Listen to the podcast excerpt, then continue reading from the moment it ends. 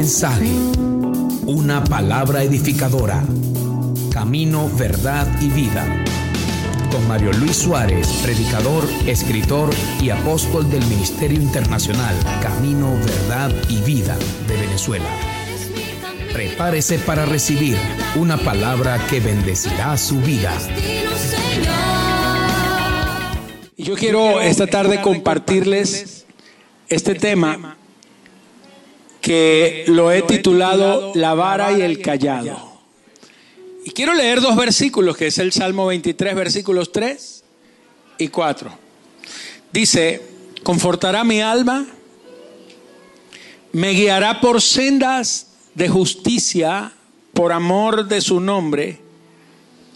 Verso 4, aunque ande en valle de sombra de muerte, no temeré mal alguno, porque tú estarás conmigo. Tu vara y tu callado me infundirán aliento. Amén. El Salmo 23 comienza con una palabra interesante. Dice, aunque, aunque ande en valle de sombra de muerte. Hay una diferencia abismal entre el versículo 3 y el 4, porque mientras que el verso 3 dice que Él confortará mi alma y me guiará por senda de justicia, el verso 4 no habla de la senda de justicia, sino del valle de sombra de muerte. Ahora, permítame explicarle esto con propiedad. Porque cuando la escritura nos está hablando del valle de sombra de muerte, usted tiene que entender que hay dos maneras de entrar en ese valle. Hay dos maneras de pasar por allí. Una que Dios lo metió. Por ejemplo, Cristo.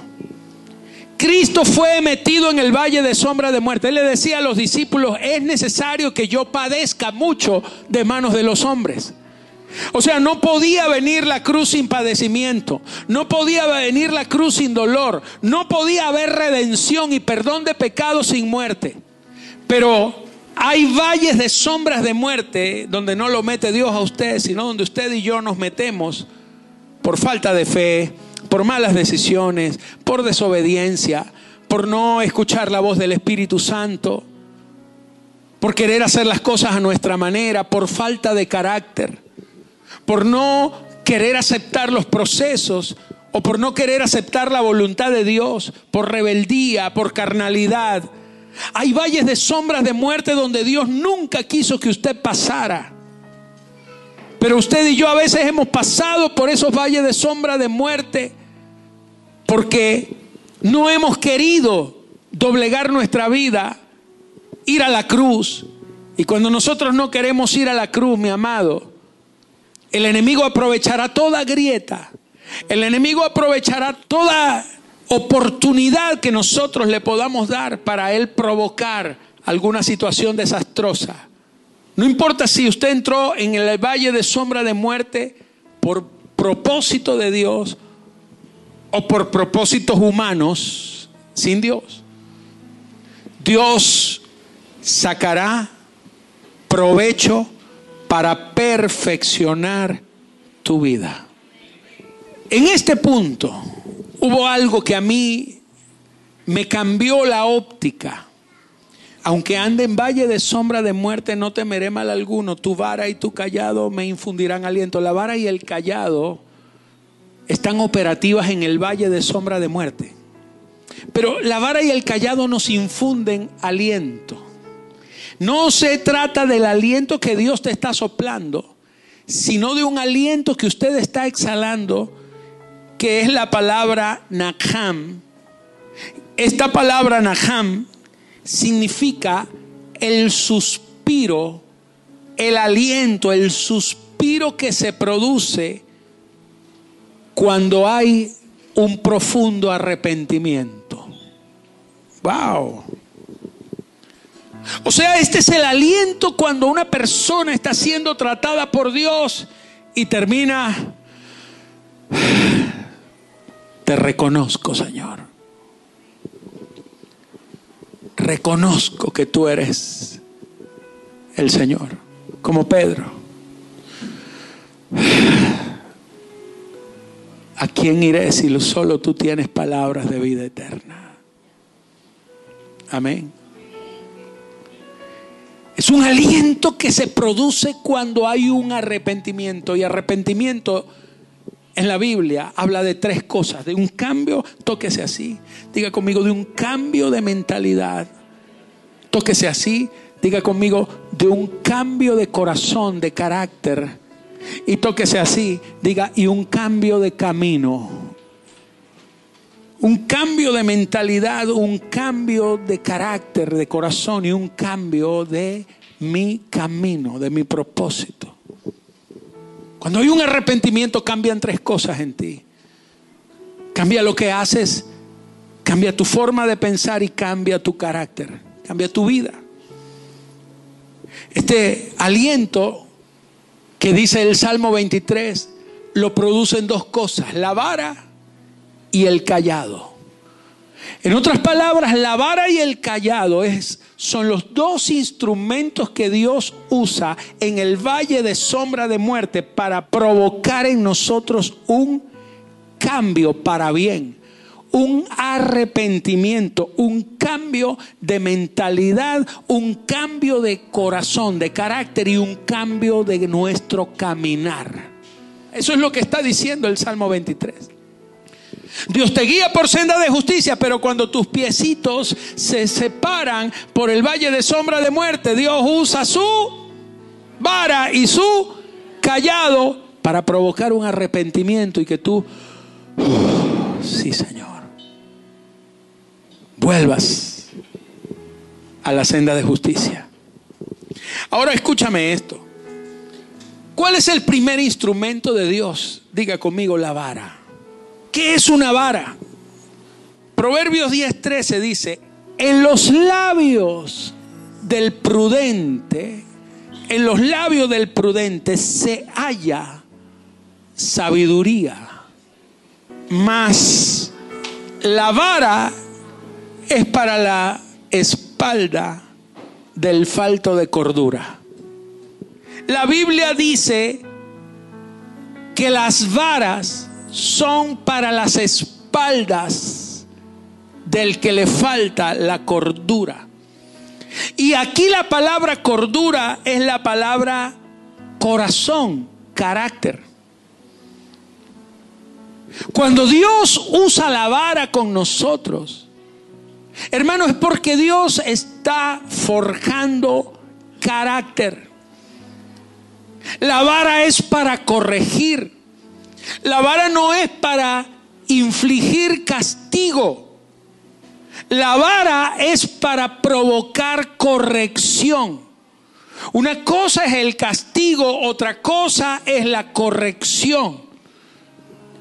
Así que Dios está trabajando en cada circunstancia.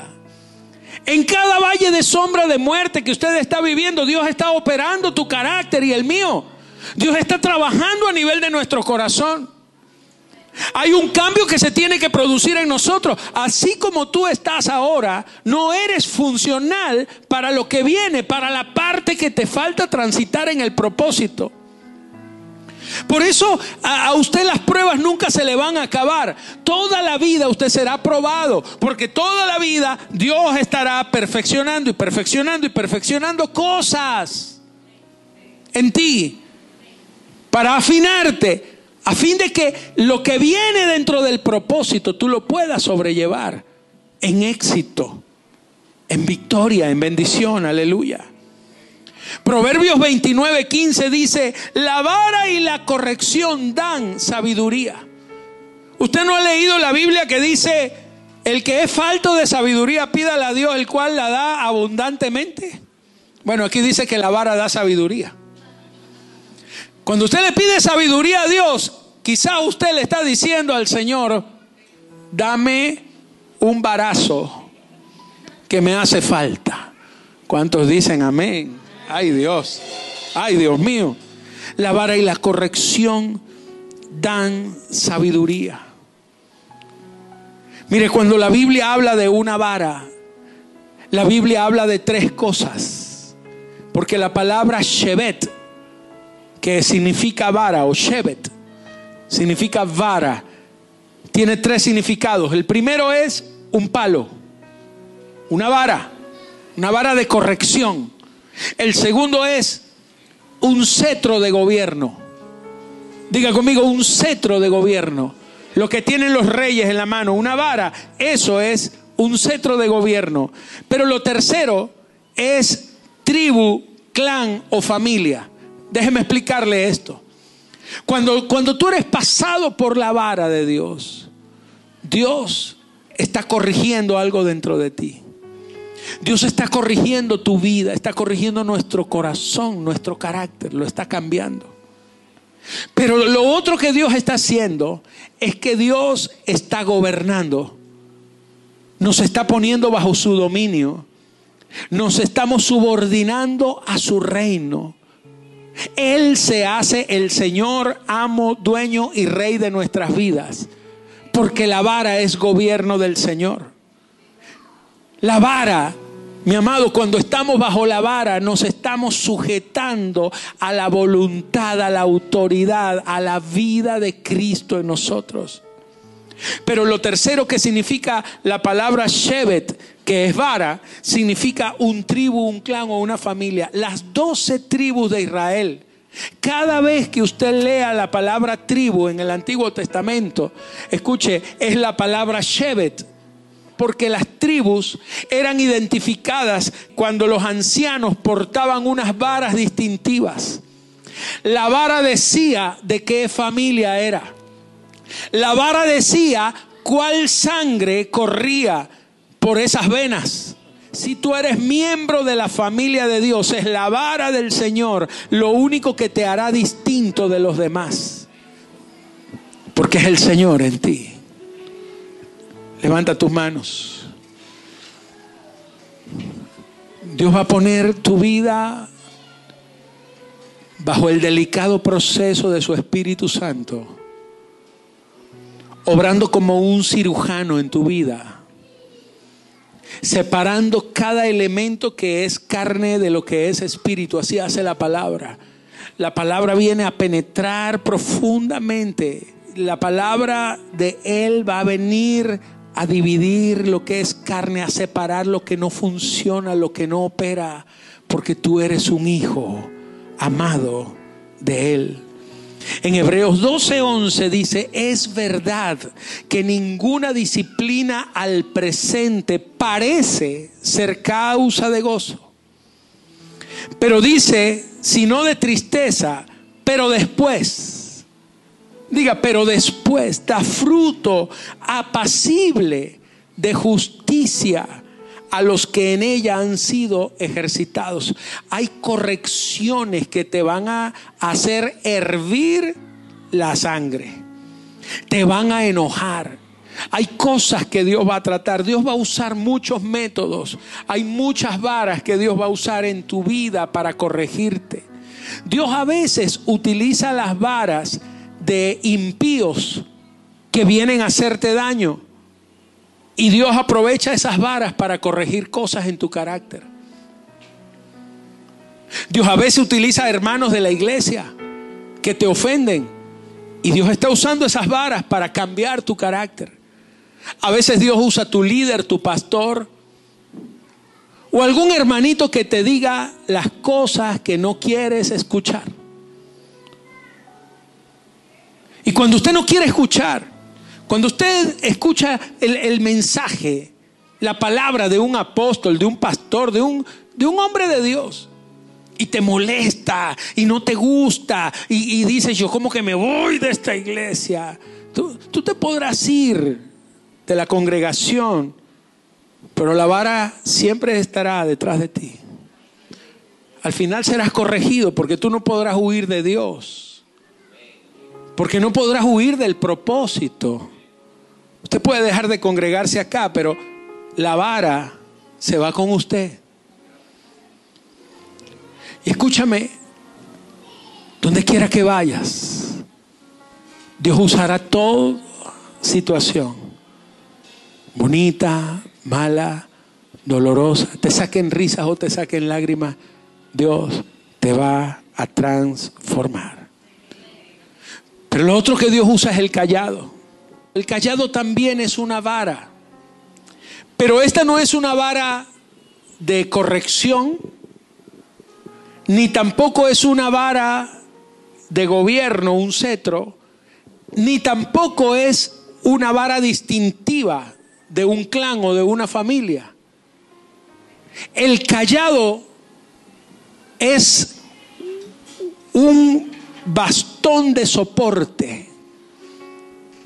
El callado es un bordón de apoyo, es un bastón de apoyo.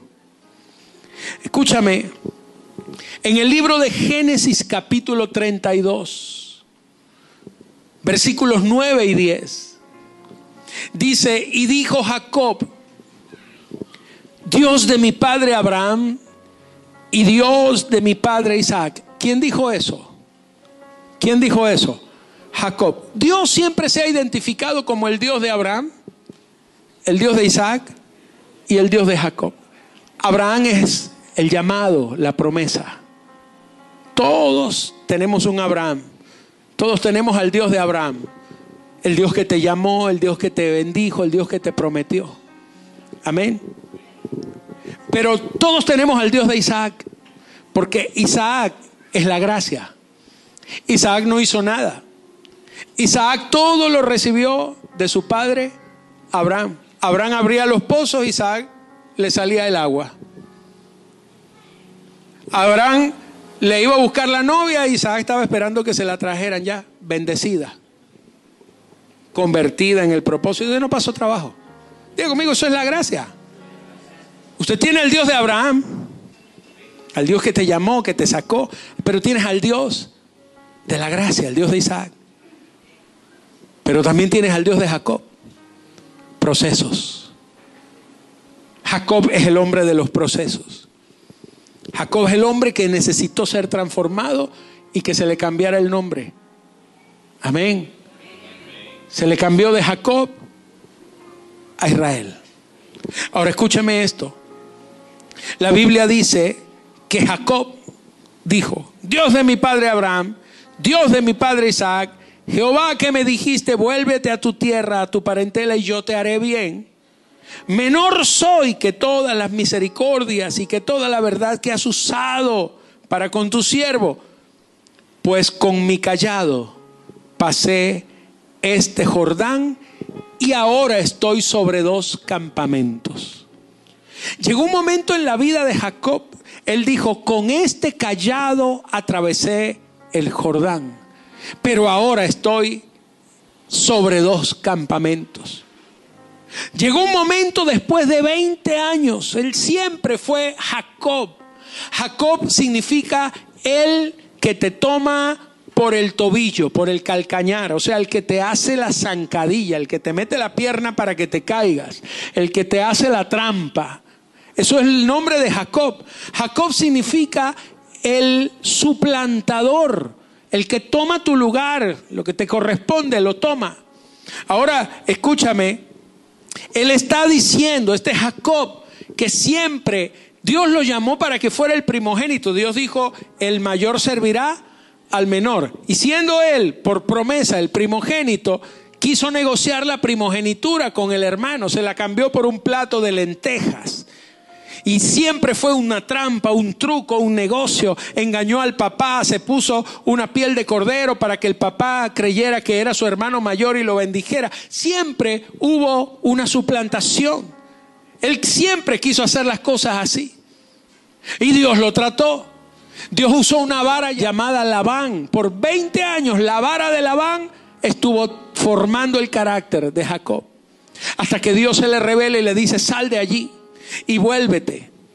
Y entonces cuando él viene de vuelta, se encuentra que su hermano que le juró matar, después de 20 años, lo estaba esperando después del río. Y él tenía miedo, porque dijo, por un lado está la vara de Labán, ahora viene la vara de mi hermano a matarme.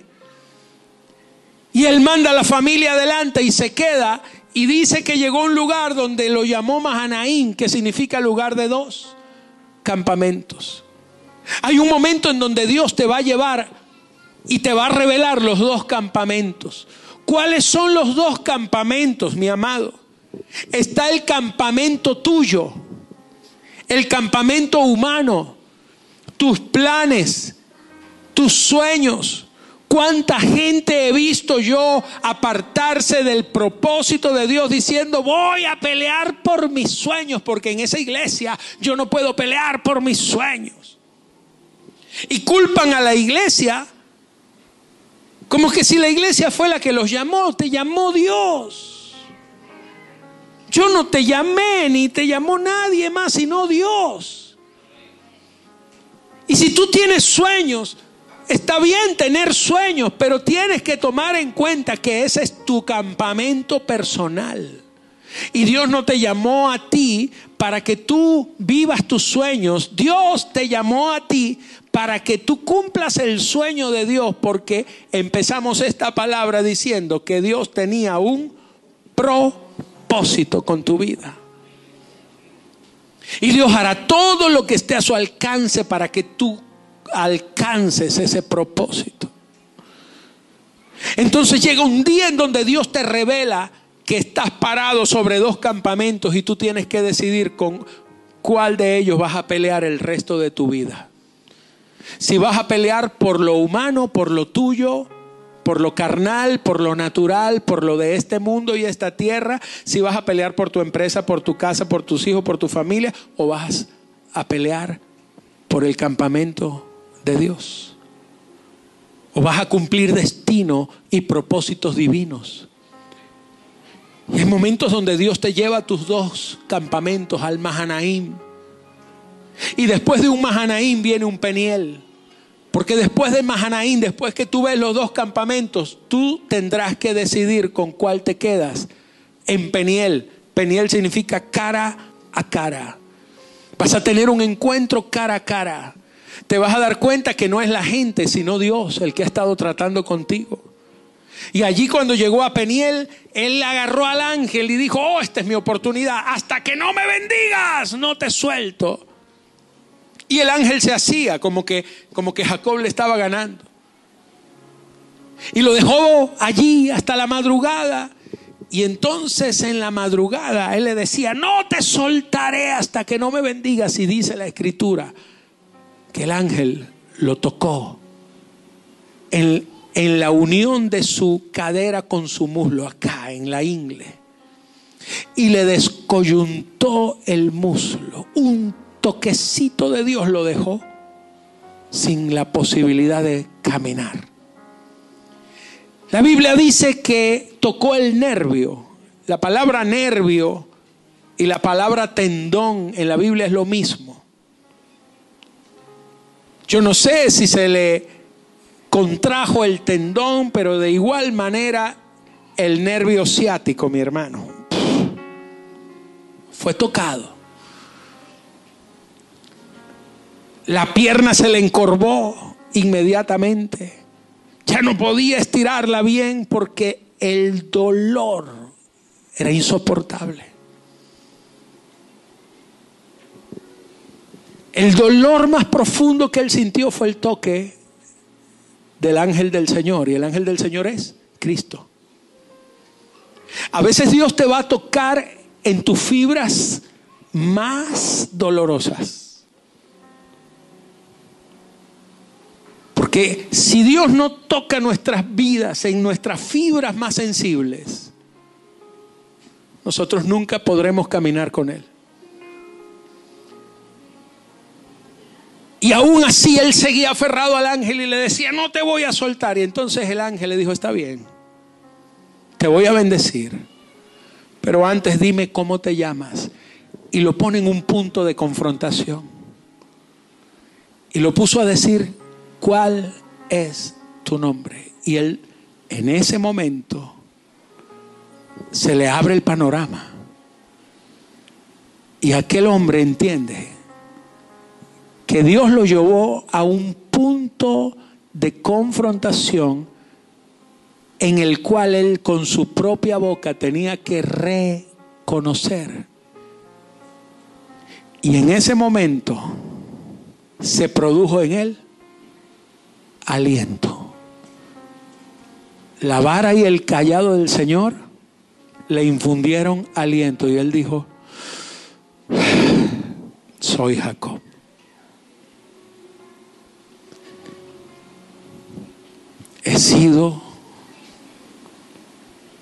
Un tramposo. He caminado a mi manera. Lo he hecho a mi modo. Lo reconozco. Tu vara y tu callado me infundirán aliento. No sé si lágrimas corrieron por él. Pero en ese momento el ángel sintió cuando las manos de Jacob lo soltaron. Y el ángel le dijo, de aquí en adelante no será llamado más tu nombre Jacob. No serás llamado más mentiroso, tramposo, engañador. De aquí en adelante será tu nombre llamado Israel. Porque Israel significa el que pelea no en contra, sino al lado de Dios, en el campamento de Dios y vence. El ángel desaparece. El ángel sale. Y cuando Jacob dice, ahora sí me voy, e intentó dar su primer paso, ¡ah! se fue de bruces se dio cuenta de que ya no podía caminar. Se dio cuenta que ya no podía seguir siendo el mismo. Y en ese día ya no Jacob, sino Israel tomó el bordón. Y cada paso, desde ese día hasta el último día de su vida, lo hizo apoyado sobre el bordón. No había paso que él diera en donde no se acordara que fue tocado por el Señor. En donde no se acordara que la vara del Señor lo corrigió y estaba apoyado en el callado, porque el callado es tu bastón de apoyo y el único bastón de apoyo de tu vida es Cristo. Él es el apoyo de tu vida, Él es tu único bastón. Solo los quebrantados se apoyan en el callado. Por eso tu vara y tu callado me inspiran aliento, me infunden aliento, porque no hay manera de que yo me apoye en Cristo sin recordar de dónde me sacó. Y el día que me quite el callado, me dolerá y tendré que volverme a apoyar en el callado.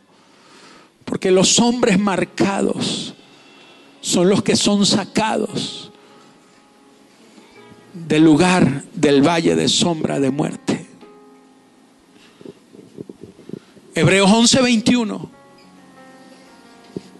Por la fe Jacob al morir bendijo a cada uno de los hijos de José y adoró apoyado sobre el extremo de su bordón. Cuando leí este versículo me pregunté por qué en Hebreos habla de Jacob y no habla de Israel. Porque mi hermano Israel no fue el que murió.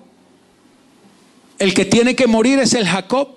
El que tiene que vivir es el Israel de tu vida. El que tiene que morir es el tramposo. Entonces me di cuenta de cómo el orden de Dios, hasta en la escritura, por la fe, Jacob al morir, cuando murió Jacob, él pudo bendecir, porque el que bendice no es Jacob. Jacob no puede bendecir nada.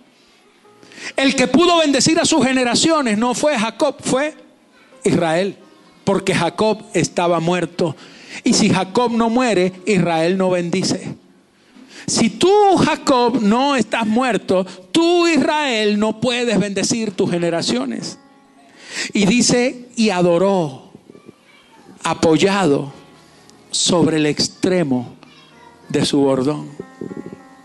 Porque tu bordón es Cristo, tu callado. Él adoró apoyado en Cristo porque si tú no estás totalmente apoyado en Él, no hay adoración. Solo los quebrantados adoran. Adoración es apoyar tu vida en el bordón y descansar todo el peso de tu inutilidad sobre Él, porque Él es el que te sostiene porque su vara y su callado te infunden aliento. Esto ha sido Camino, Verdad y Vida. Esperamos que este mensaje haya sido de bendición para usted. Para contactar al apóstol Mario Luis Suárez y nuestro ministerio, visite nuestra página web www.cddministerio.com. Muchísimas gracias y hasta la próxima.